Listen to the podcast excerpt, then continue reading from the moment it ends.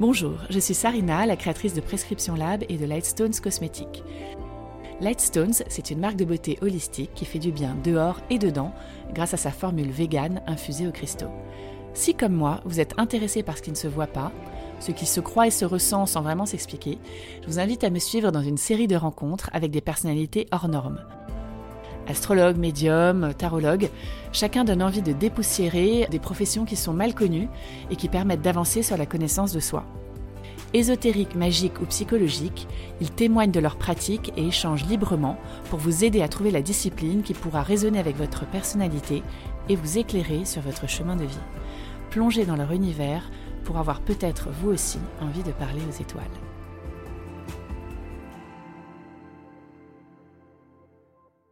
Bonjour Sophie. Bonjour Sarina. Comment vas-tu? Très bien. Merci de me rejoindre sur ce podcast Les étoiles parlent. Je vais déjà commencer par euh, expliquer un peu comment nous on s'est rencontrés. Il faut savoir que tu es journaliste à la base et qu'on a travaillé ensemble sur le Prescripteur, qui est le magazine de l'autre marque euh, que je pilote, Prescription Lab.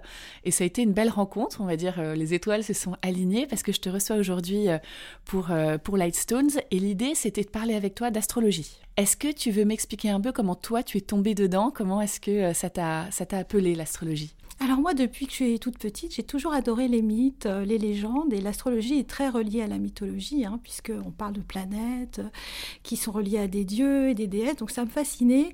Et j'ai commencé vraiment à m'y intéresser sérieusement et à prendre des cours autour de l'âge de 30 ans, où j'étais un petit peu perdue dans mon boulot, enfin je savais plus trop où, j'allais, et ça m'a énormément aidée à ce moment-là pour un peu me recentrer, comprendre qui j'étais euh, voir un petit peu mes qualités, qu'est-ce que je pouvais faire de, plus intéressant dans ma vie. Et je me suis lancée et j'ai jamais arrêté depuis. et en fait, l'astrologie, ça fonctionne comment? C'est l'idée, en fait, que tu vas m'expliquer, mais mm. à la naissance, les étoiles, les planètes sont dans une espèce, une espèce de carte des étoiles et des planètes du jour et de l'heure de ta naissance, c'est ça? Et ça va déterminer plein de choses sur ton caractère et sur ta vie. Tout à fait. Alors disons que l'astrologie, c'est un très vieux savoir, hein, qui a plus de, de 3000 ans, qui existe quasiment dans toutes les civilisations. Mais en Occident, on travaille effectivement avec la carte du ciel, c'est-à-dire en fait, c'est le thème astral, c'est en fait la photographie du ciel euh, au moment de ta naissance. J'ai tendance à dire, pour un peu m'amuser, que c'est un sort de selfie cosmique. C'est-à-dire qu'on va euh, savoir où, sont, où étaient placées les planètes au moment de sa naissance, dans quel signe. Parce qu'il faut savoir que si tout le monde connaît son signe astrologique, en fait, notre thème astral comprend les 12 signes, donc on a les 12 énergies à notre disposition, plus celle des planètes, il y en a 10. Voilà. Et tu as aussi une histoire de d'ascendant, c'est ça Quand tu vieillis, tu te rapproches de ton ascendant? Alors, l'ascendant, effectivement, c'est le lieu où le soleil se lève au moment de, notre naissance. Donc, c'est un petit peu notre aube personnelle, ce qui va beaucoup déterminer notre caractère. Alors, oui, on dit qu'on l'ascendant, on le développe avec l'âge. Moi, je suis pas très forcément d'accord avec ça. Ça fait vraiment, ça fait, c'est vraiment une facette de notre personnalité, effectivement, qu'on va euh, travailler au fil de la vie, mais euh, c'est presque aussi important que le, signe astrologique. Hein. Pour toi et, pour l'astrologie en général, moi j'avais beaucoup la question qui m'interroge, c'est celle du destin. C'est-à-dire qu'en fonction des étoiles, il y a un destin qui, t'est programmé. C'est un peu flippant, non? Non, il n'y a pas de destin. Disons que la carte du ciel, ça va être une sorte de boîte à outils, de, carte routière. On va pouvoir essayer de se comprendre, savoir qui on est et se repérer dans la vie. Donc c'est un potentiel en fait qu'il faut voir. C'est tout un potentiel que l'on a et qu'on va développer au fil de nos expériences. Et donc on est complètement libre de travailler de, de, prendre telle ou telle qualité, de la, de la pousser à son maximum, de développer un talent. Le thème astral va nous révéler tout ça, mais après, on est évidemment libre de... c'est toi qui actionne ou pas, en ah fait, oui, qui actionne ou pas. Alors évidemment, on peut avoir des moments où, où les, les étoiles nous, va nous guider dans une direction, nous mettre sur un chemin, mais à nous de le prendre ce chemin ou pas. Hein. Mais voilà, il n'y a rien de, de vraiment euh, écrit. Et toi, donc, quand tu rencontres quelqu'un qui vient te voir, c'est plus des hommes d'ailleurs ou des femmes? C'est plus des femmes, j'ai l'impression. Alors, c'est vrai que c'est quand même en grande partie des femmes. D'accord. Elles viennent te voir et donc tu leur fais une espèce de, carte de chemin de vie mhm. et tu leur dis voilà un peu ce qui se trace. Est-ce que tu as Comment tu relis ça Justement, on en parlait aussi à, ce côté très psychanalysé. Quelle est la partie de toi qui voit sur la carte de, tu vois, des planètes et du thème astral? Quelle est la partie de toi qui ressent la personne et son énergie et ce dans quoi elle est? Alors c'est vrai qu'aujourd'hui l'astrologie elle est très basée sur la psychologie. Hein. c'est devenu de l'astropsycho. Au XXe siècle, il y a beaucoup d'astrologues qui ont travaillé avec les concepts notamment de Carl Gustav Jung comme l'ombre, euh, l'animal, l'animus, les archétypes, tout ça c'est très très intéressant, ça a développé l'imaginaire et, le matériel des, astrologues. Alors un thème, euh, en fait il y a des thèmes qui vous parlent plus que d'autres, on est plus à l'aise, et puis après il y a la rencontre avec la personne, c'est on ne sait jamais comment ça va se passer. Même si on a bien préparé sa consultation, on ne sait pas l'interaction que va avoir la personne, et des fois c'est toujours, toujours extrêmement surprenant et aussi passionnant pour l'astrologue que pour la personne qui vient. On en apprend autant pratiquement. Ah oui, donc il y a vraiment quelque chose qui se passe au moment T. Oui, enfin, moi, je le ressens comme ça, c'est un vrai échange. Et, euh, et, en fait, tu parlais justement de tes études d'astrologie, tu disais que ça avait énormément évolué. Mhm. C'est quelque chose au départ donc d'assez mathématique scientifique. Enfin, il y a quand même une carte euh, des planètes, des mmh, étoiles. Enfin voilà, il y a mmh, quelque mmh. chose qui est figé et qui est physique. Et il y a en effet toute cette partie, cette matière un peu plus mouvante. Tu me disais que ça avait été énormément euh, justement simplifié par tout ce qu'on trouvait euh, maintenant sur Internet. Il y avait des outils faire tous ces calculs, le système astral, les planètes, etc. Alors on peut monter son thème astral en deux clics. Hein. Il y a plein de thèmes qui le font. Maintenant, on n'a plus besoin d'avoir les connaissances mathématiques qu'on avait autrefois. Hein. Donc ça, c'est après, il faut l'interpréter. C'est ça. Quand vous avez une carte du ciel, vous n'y connaissez rien, on n'y comprend rien. Donc il faut, faut, un petit peu déjà lire les symboles.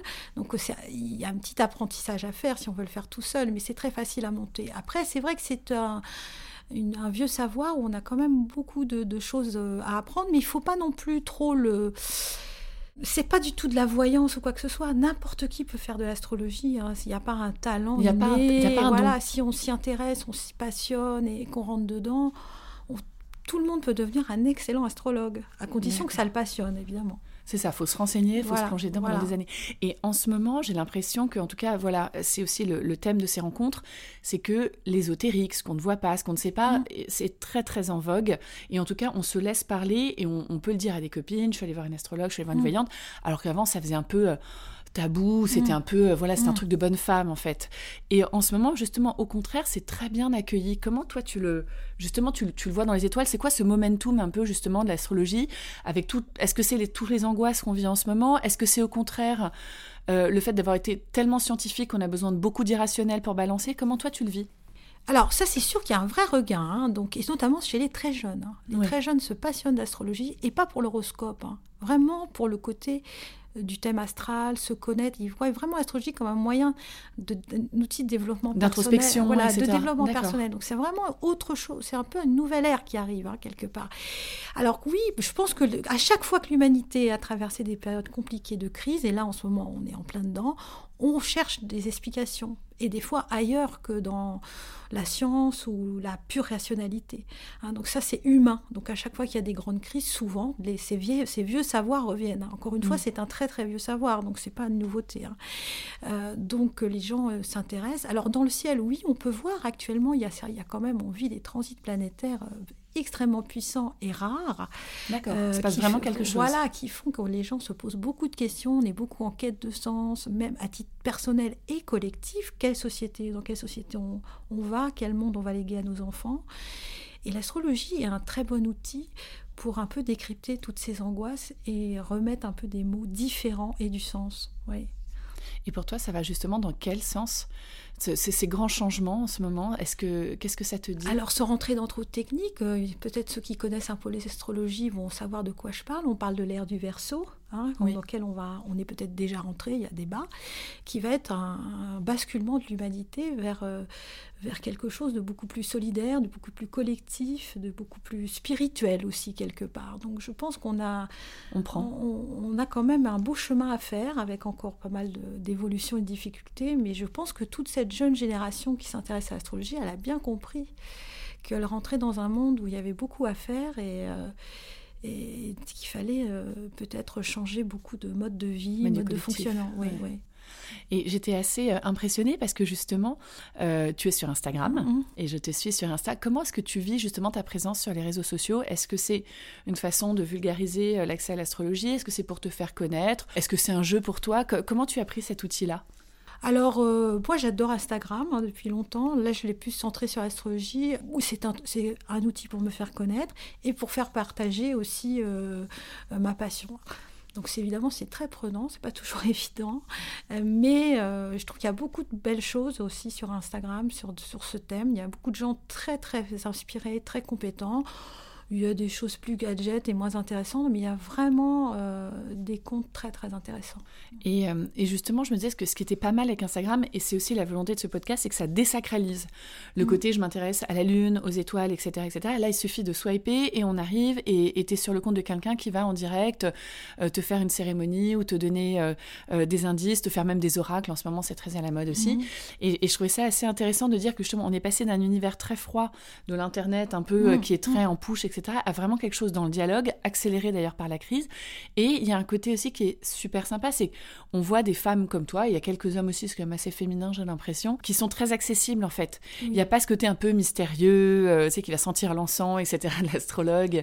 Euh, c'est finalement des gens très normaux aussi. Enfin, tu vois, euh, c'est cette dualité, c'est pour ça que j'explique aussi au début que tu es journaliste et que tu as un mmh. vrai, entre guillemets, un vrai métier, tu as cette mmh. passion de l'autre côté qui mmh. devient aussi un métier. Mais c'est pas que quelque chose réservé à des gens très obscurs, très abscons. Non, pas du tout il faut savoir que quand on regarde un peu les CV des astrologues, vous trouvez des CV assez remarquables, hein, mm. avec des, des, des, études euh, importantes, des postes à responsabilité, des gens qui ont, qui ont basculé dans autre chose. Donc vraiment, euh, c'est sérieux. Hein, y a, même s'il n'y a pas de diplôme, de choses comme ça, il y a quand même des, formations très sérieuses. Alors, ce que je trouve super dans Instagram aussi, c'est de pouvoir vraiment démocratiser l'astrologie, enfin, la simplifier, la rendre les choses euh, faciles. On peut avoir des, des éléments un peu techniques pour ceux qui, vraiment se passionnent et, ont quelques bases, et des choses beaucoup plus ludiques, amusantes, qui vont amener euh, plus de monde à s'intéresser à l'astrologie et avoir des outils surtout. C'est un petit peu aussi ce que j'ai fait dans, dans, un livre que je viens de sortir, qui est de, de, donner des outils créatifs et ludiques pour faire son thème tout seul sans se prendre la tête et sans se dire je vais pas y arriver. Non, il y, a vraiment des. On peut faire, euh, on peut le faire tout seul. Et puis il y a un côté aussi rencontre avec soi-même. Ça, c'était vraiment aussi. Je rejoins le côté euh, psychologie, psychanalyse mm, mm. dont tu parlais au mm. début. C'est qu'en fait, que ce soit dans le dialogue avec quelqu'un ou alors un moment qu'on se donne à soi, c'est un outil pour se plonger sur où on en est, où est, dans quoi on est bon, dans quoi on se sent heureux, qu'est-ce qui pourrait nous plaire. Exactement. Moi, le, thème astral, un des, choses que je trouve formidable quand on a sa carte du ciel, c'est de détecter les talents que l'on a et que l'on n'utilise pas toujours, dont on n'a peut-être des fois même pas conscience, où on les dévalorise. Et donc là, on, a, on peut se euh, visualiser vraiment où sont nos, vraiment nos atouts, notre good vibes, et puis aussi où sont nos blocages. Et pourquoi je bloque tout le temps là, mais c'est pas très grave. Voilà, on peut essayer de détricoter ce qu'il y a derrière tout ça. Et puis il y a plein d'outils sympas pour euh, travailler tout seul. Moi j'aime bien organiser des, petites méditations avec des déesses. Hein, S'il y a une planète qui nous parle en ce moment, qui est très forte dans notre ciel, on peut, la, on, peut, on peut méditer avec elle, on peut... Ça se travaille. Oui, bien sûr. qu'en fait, c'est ça, tu organises des méditations avec euh, une déesse ou une planète et elle va être plus favorable. Il y a une bah, forme de réponse fait, ou d'écho. C'est pas une histoire qu'elle va être, c'est pas la planète qui va être favorable, mais c'est son énergie, son symbole que l'on va essayer d'intégrer interroger et voir euh, le message. C'est un peu notre inconscient qui va parler. Hein. la carte du ciel aussi, euh, si on l'approche d'un point de vue de psycho, c'est un peu une carte de notre inconscient. Hein. Donc il y a beaucoup de choses, de messages qui peuvent surgir. À partir du moment où on va lâcher un peu nos barrières rationnelles. Et euh, du coup, il y a plein de messages qui peuvent nous arriver de l'inconscient, ou si on croit à des choses plus magiques, pourquoi pas. Euh, voilà, donc c'est. Mais c'est ça aussi, ça aligne le conscient et l'inconscient. Tout à fait, tout à fait. Ouais, c'est pas mal hein, en termes d'efficacité, j'aime bien. Mm. Est-ce que mais c'est pas du tout quelque chose qui remplace un outil de psychanalyse par exemple ah, Non, non, non, faut pas, faut pas faut pas non plus. Euh, non, il faut pas. Il faut que l'astrologue reste à sa place. Hein, attention. Hein, c'est à un moment donné une prise de décision, une prise de conscience. On donne des outils, on donne des pistes. Si vous avez vraiment quelqu'un qui est en difficulté, il faut voir un professionnel. Euh, enfin vraiment consulter un professionnel, ça ne remplace pas un psychologue, mais ça peut ouvrir une porte. D'accord. Ça peut ouvrir une piste. C'est vrai que déjà, j'ai déjà eu dans mes consultations des gens qui me rappellent deux jours après en me disant euh, j'ai pleuré toute la nuit, mais c'était tellement bien, ça m'a fait tellement de bien. Vous une forme de lâcher prise. Voilà, vous m'avez dit, euh, vous m'avez décrit comme jamais personne m'avait, euh, ne m'avait compris jusqu'avant. J'ai déjà eu des, choses un peu comme ça, euh, comme aussi des personnes qui peuvent être dans une forme de déni, hein, qui sont très sceptiques au début et puis peut-être après petit à petit s'ouvrent c'est peut-être les plus réfractaires qui sont les plus intéressés, c'est souvent ça. Exactement, ça leur fait peur, ouais. Mm, mm. c'est drôle. Et euh, alors donc intuitivement, j'avais aussi l'impression que donc c'est quelque chose qui intéresse beaucoup les femmes et qui est beaucoup pratiqué par des femmes, même s'il y a quand même quelques mm. grands astrologues hommes qui sont connus. Est-ce que pour toi, si je te parle d'intuition, de féminin sacré, etc., etc., c'est quelque chose qui te dit oui, évidemment, c'est quelque chose de très féminin, cette capacité euh, d'empathie, d'écoute de choses moins rationnelles, etc. Ou au contraire, tu dis non, non, là-dessus, moi je suis assez égalitariste, les hommes comme les femmes, il n'y a, a, pas de, sexe, il y aurait plus d'appétence pour ça. Oui, alors moi je suis assez comme ça, je pense que je suis assez égalitariste. Il y a, déjà, il y a pas mal d'astrologues hommes, contre Il y a plus de... de enfin, il y a beaucoup d'astrologues... D'accord. Non, il n'y a pas plus d'hommes, disons qu'il y a beaucoup d'astrologues hommes, pour beaucoup de femmes qui consultent l'astrologie. Euh, mais les hommes en astrologie ont une approche un peu plus rationnelle aussi. Donc quand même, il y a une petite euh, différence. Après, c'est une sensibilité euh, à cette matière et effectivement, je pense qu'un homme qui va s'intéresser à l'astrologie quand même, il a un peu lâché prise sur son côté un peu macho rationnel et il s'intéresse à un truc qui qui, peut être un peu féminin et qui peut, pour, pour son image, pas toujours être évident. Parce que bon, les hommes, il y a beaucoup d'hommes qui consultent, qui ne le disent pas, comme il y a beaucoup de gens de pouvoir, de personnalités politiques ou du monde économique qui consultent à très haut niveau et qui ne le disent pas. Parce oui, il y a un côté, tu perds de, ah, ta stature. Oui, on perd un peu de sa crédibilité. Ouais. Mais ça veut dire qu'en fait aussi, oui, c'est ça, il y a des moments, finalement, ils sont un peu perdus comme tout le monde aussi, et ils ont bien besoin Alors moi, je pense que l'astrologie, enfin, une consultation astrologie, c'est un coaching comme un autre. Hein. Pour moi, quelque part, même si on, a, on va prendre conseil. Hein, euh, donc ça mm. va être un conseil parmi d'autres. Comme je pense, comme je disais au début, que notre destin n'est pas écrit, c'est un conseil, c'est une approche, c'est un regard un peu décalé qui peut faire du bien, justement, si on est beaucoup dans la rationalité mais c'est euh, c'est pas la vérité euh, descendue du ciel. non, non, c'est ça. Il n'y a pas de vérité unique, il n'y a pas de destin tracé.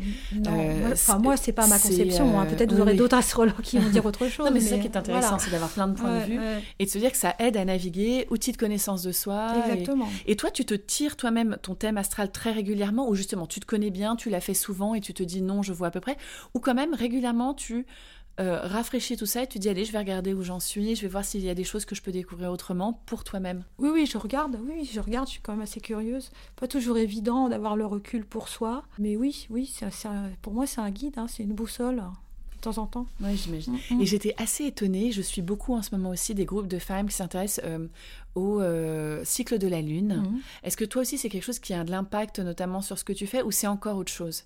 Et qui font des cérémonies. C'est vrai que là, je sais pas pour vous, mais il y avait la, pleine Lune là il y a pas longtemps, mais j'en ai pas dormi. Mais mhm. c'était incroyable, j'y croyais pas du tout et pourtant je me suis réveillée. C'était dormi non plus, j'ai oui. une nuit blanche quasiment. Mais c'est très bizarre et, pourtant je sais pas, mhm. j'étais pas trop en prise à ça et il se passe quand même un truc. Et pareil, toutes les sages-femmes te diront les nuits de pleine lune, bim, c'est euh, les bébés euh, dans les hôpitaux. Et, comment toi tu, tu le vis? Comment tu le confrontes à ton exercice ou ta croyance Alors, euh, le cycle de la Lune, c'est complètement intégré à l'astrologie. Hein. Quand on fait l'astrologie, on regarde forcément la Lune, c'est fondamental, notamment quand on est une femme.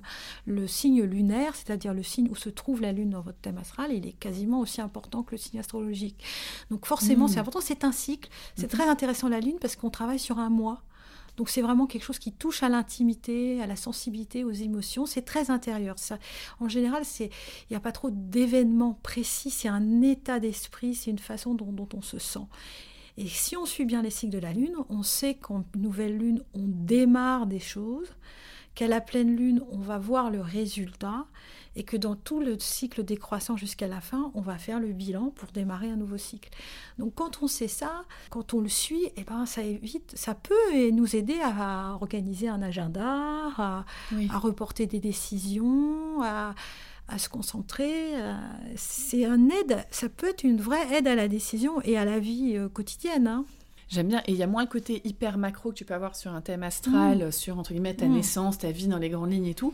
Ça ah peut permettre dans un mois de se dire. Euh, c'est très quotidien. Tout ce cycle d'émotions, tous ces. Ah et alors, ce qui est très intéressant pour les, les, filles qui font ça, c'est les, les, carnets de, de lune où elles notent leur, euh, état, leur état d'esprit au fil du cycle.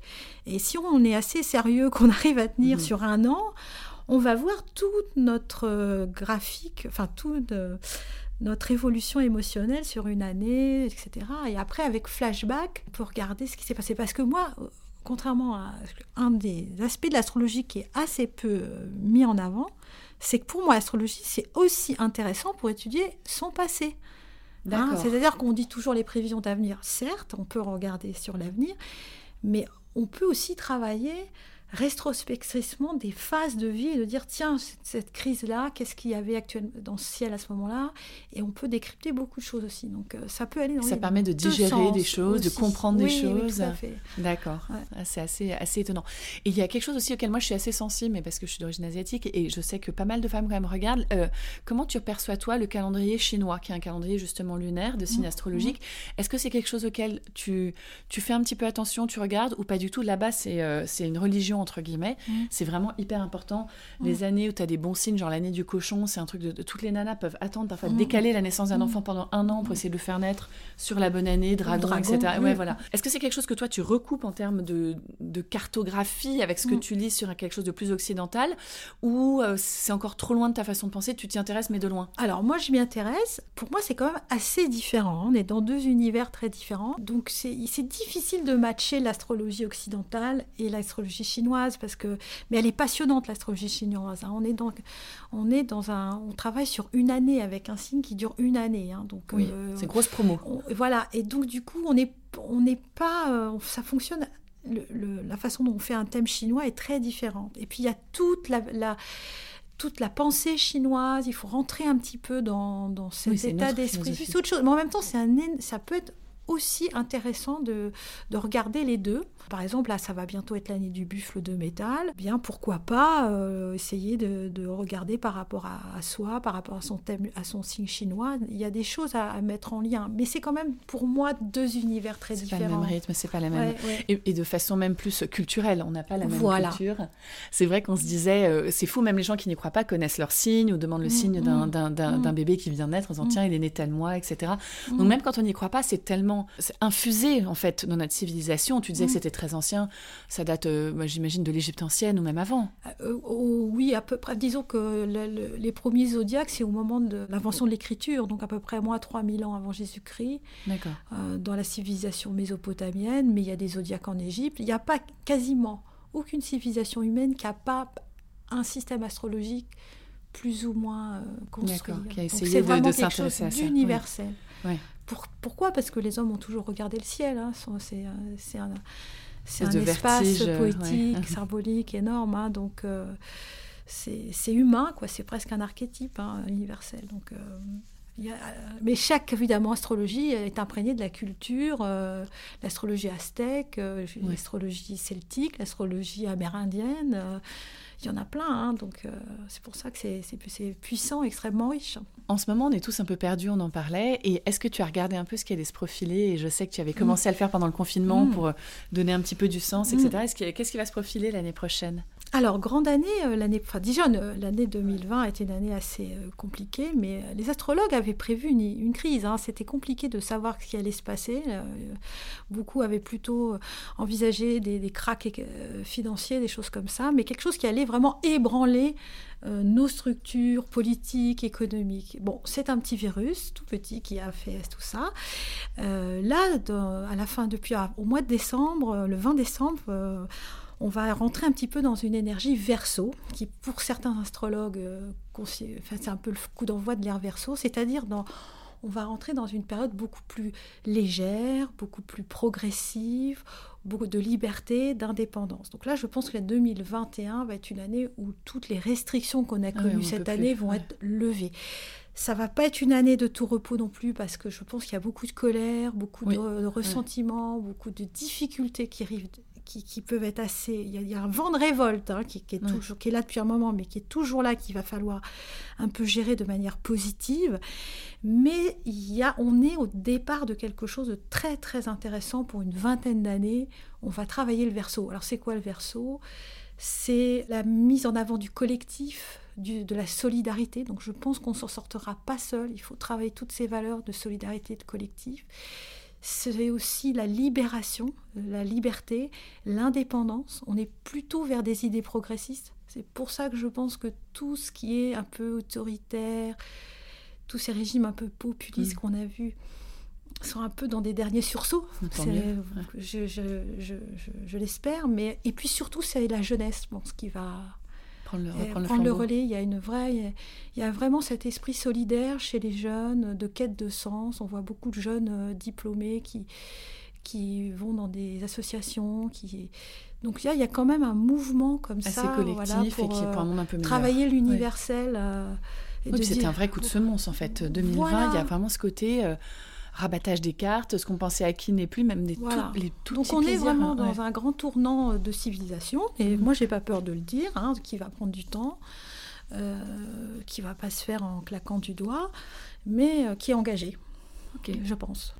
Merci de ton interprétation. On a hâte d'y être. Mm. Ce podcast s'appelle Les étoiles parlent. Et si tu devais résumer en quelques phrases, Les étoiles parlent et à toi, qu'est-ce qu'elles te disent?